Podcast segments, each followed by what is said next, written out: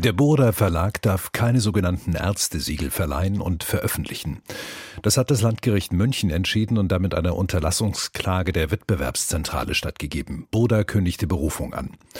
Der Verlag veröffentlicht einmal im Jahr das Magazin Fokus Gesundheit unter dem Titel Ärzteliste. Die Listen sind erlaubt.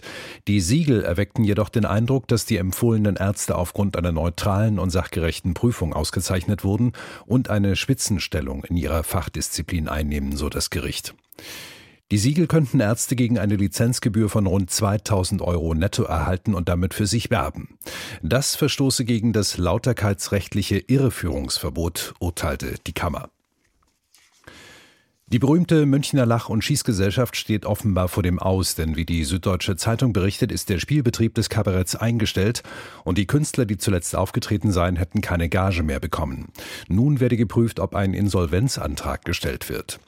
Der frühere Gesellschafter und Kabarettist Andreas Rebers sagte im Bayerischen Rundfunk, die wirtschaftliche Lage des Theaters sei schon immer prekär gewesen. Früher wurde das Geld auf Tournee verdient, um eben halt den kleinen Laden auch ein Stück weit gegen zu finanzieren. Und ich glaube, dass vor allem durch Corona die Lage sehr schwierig geworden ist, personell, und dass äh, in dem kleinen Laden ein bisschen viel Druck entstanden ist. Der Kabarettist Andreas Rebers.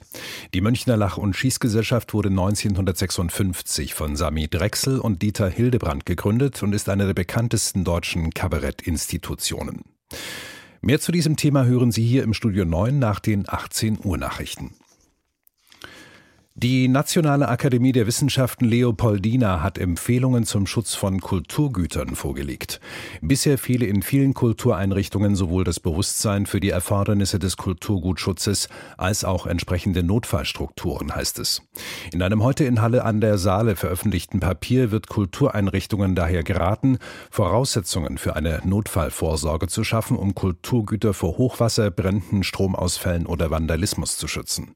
Außerdem sollten sich die Einrichtungen untereinander sowie mit der Feuerwehr oder dem Technischen Hilfswerk vernetzen.